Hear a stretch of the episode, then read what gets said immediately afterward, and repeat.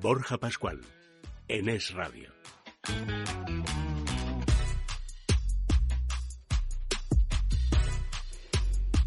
Como adelantamos la semana pasada, negociar dentro de la empresa con todo lo que bueno, pues debemos saber eh, es un tema complicado, es eh, profundo, es amplio, por lo que decidimos continuar eh, ahondando en él y hoy en Mundo Emprende pues sometemos de nuevo a debate y reflexión qué debemos saber para negociar dentro de la empresa con nuestro Javier Galúe, que hoy ha estado muy callado, y no ha querido hacer ninguna pregunta.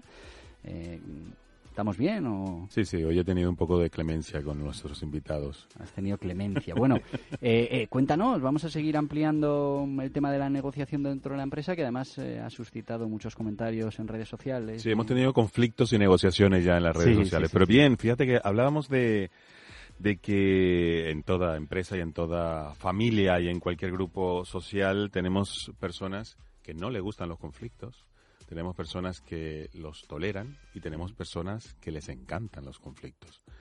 Y claro, ¿qué hacemos cuando eh, nos enfrentamos a un conflicto? Los podemos ignorar, esperar que eso pues se apague y se calme, pero eso tiene un peligro de que crezca, escale y se convierta en una guerra, ¿no? Eh, también podemos confrontarlo y, y, pasarnos la vida entera, pues sencillamente peleando con los demás o podemos realmente intentar solucionarlo. ¿Cómo? Bueno, primero, por supuesto, entender qué está sucediendo, entender por qué esa persona, de alguna manera, esa persona, ese grupo, nos está eh, reclamando, por cuál es el motivo del conflicto. Y la mejor solución, por supuesto, es negociar cuando tenemos un conflicto, menos que tú seas el, dictatorial eh, de la empresa que lo solucionas con aquí se hace lo que yo digo y se acabó eh, de ahí en adelante hay que negociar. Yo ahí te voy a decir. A ver, tú eres un dictador. En, mi opinión, que no siempre hay que negociar. ¿eh? No, no, no, por eso te digo. La, negociación en muchos casos mm, conlleva negociación infinita. ¿eh? Sí, es que una de las características de la negociación, que lo veremos en siguientes programas, precisamente es marcar un punto inicial y un punto final. Porque si no, no consigues nada, sino el objetivo va a ser negociar y no solucionar. Y entonces tenemos que verlo de otra manera. Pero a la hora de negociar, lo primero que tenemos que hacer es pensar para qué. De verdad, ¿para qué? Si queremos ganar esa negociación, si queremos conseguir un punto de encuentro, un punto donde todos ganemos, un win-win, o eh, eh, sencillamente para evitar males mayores. O sea, oye, para que esto no se desmadre, vamos a intentar llegar a un acuerdo que o perdemos los dos o ganamos los dos, pero que por lo menos esto no siga así. Hombre, yo creo que siempre pasan las dos cosas, ¿no? En las negociaciones. Siempre pierden los dos y ganan los dos, ¿no? Bueno, no, hay negociaciones win-win, hay negociaciones win-lose y hay negociaciones lose-lose, hay de todo, ¿no? Ya, pero las win, por ejemplo, las win-lose eh, al final generan un conflicto futuro y hay que volver seguro, a seguro, claro, claro.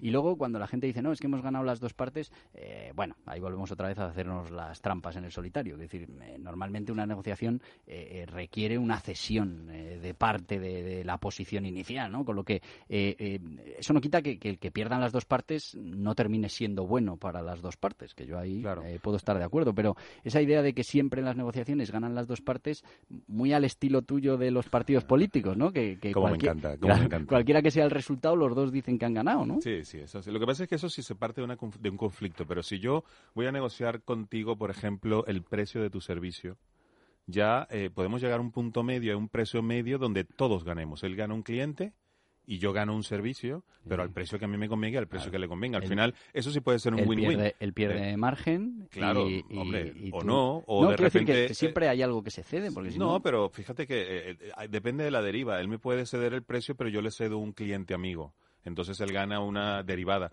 Quiero decir, el negociar implica eso. Un win-win no es solamente tú o yo, o tú y yo, sino también, hombre, eh, quítame aquí, pero dame de otro lado, ¿no? Y en la política eso es diario, todos los días yo te doy, pero tú me quitas y yo te quito y yo te doy, ¿no? La política es, verdad que ellos siempre ganan, sí. Sí, eh, sí, y los, em, los emprendedores no sé por qué siempre perdemos. Siempre perdemos. Es que, por lo menos con el... Con estas administraciones, sí. Exacto, con la administración es muy complicado que algún día nos den una buena noticia. A mí con, que no den noticias. con que, nos, dejen, tranquilos un poquito. Dejen tranquilos. Sí, hombre, pero están para otra cosa, la verdad, en ese sentido, están para ayudarnos. Pero bueno, a la hora de negociar, eh, tenemos que tener en cuenta que hay tres elementos muy importantes a tomar en cuenta. Uno, que la emoción influye mucho. Mucho. Lo que yo siento por esa empresa, lo que yo, lo que tú me transmites, si es tu caso a la hora de negociar algo yo contigo, lo que yo opino de ti, la reputación que tú tienes delante de, de, de, de mi criterio, mi percepción hacia ti es muy importante. Una persona que yo sé que es muy agresiva negociando, pues ya yo voy a ir a saco, a morir. ¿Por qué? Porque sé que esa persona me va a venir a mí a matar en la negociación. Entonces, la parte emotiva y la parte de mi percepción hacia la otra, hacia la otra persona es muy importante a tomar en cuenta. La otra es la lógica.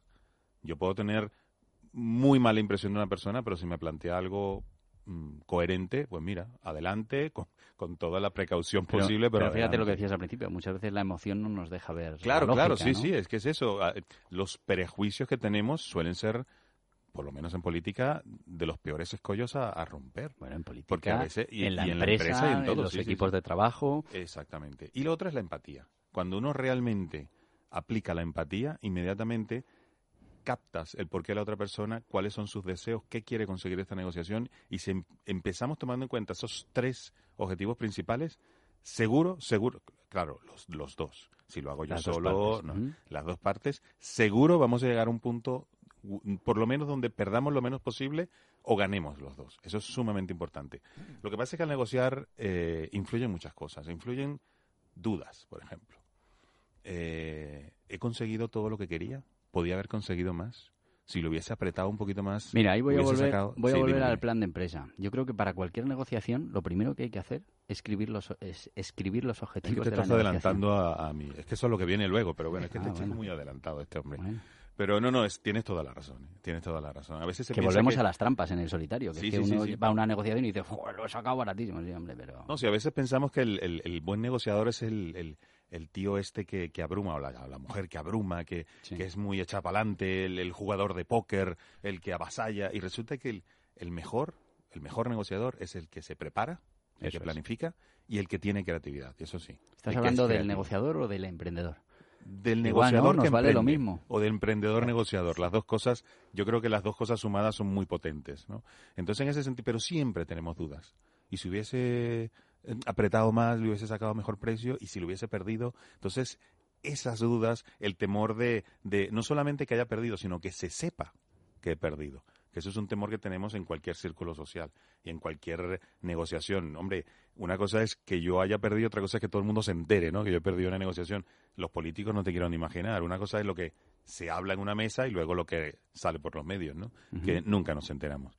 Entonces, en ese sentido, tenemos que estar muy atentos de nuestros propios temores, nuestras propias dudas, porque puede ser el escollo para conseguir el punto perfecto.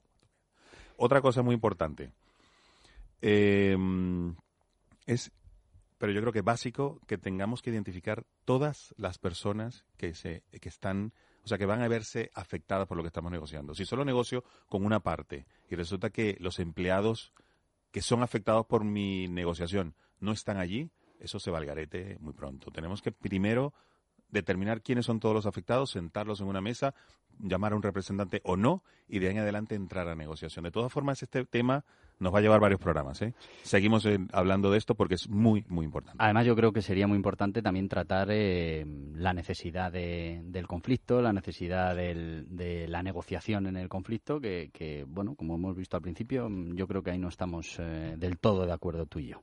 Así que puede, dar, puede dar mucho Va, a haber conflicto entonces. Sí, muchísimas gracias, Javier Galúe, por este debate y reflexión. Y bueno, deciros desde aquí, mm, desde estas ondas, me gustaría enviar un abrazo muy fuerte a nuestra compañera Carla Huélamo y a su familia, que bueno, pues hace unos poquitos días despedía a su padre, así que desde aquí un beso muy fuerte y bueno, pues muchísimo ánimo. Y para vosotros, para los emprendedores, deciros que hasta la semana que viene, que recordéis que nuestro programa se emite los domingos de 7 a 8 de la mañana aquí en Es Radio y que todos los días en mundoemprende.com, el portal online, tendréis toda la información para emprendedores, para pymes y para autónomos.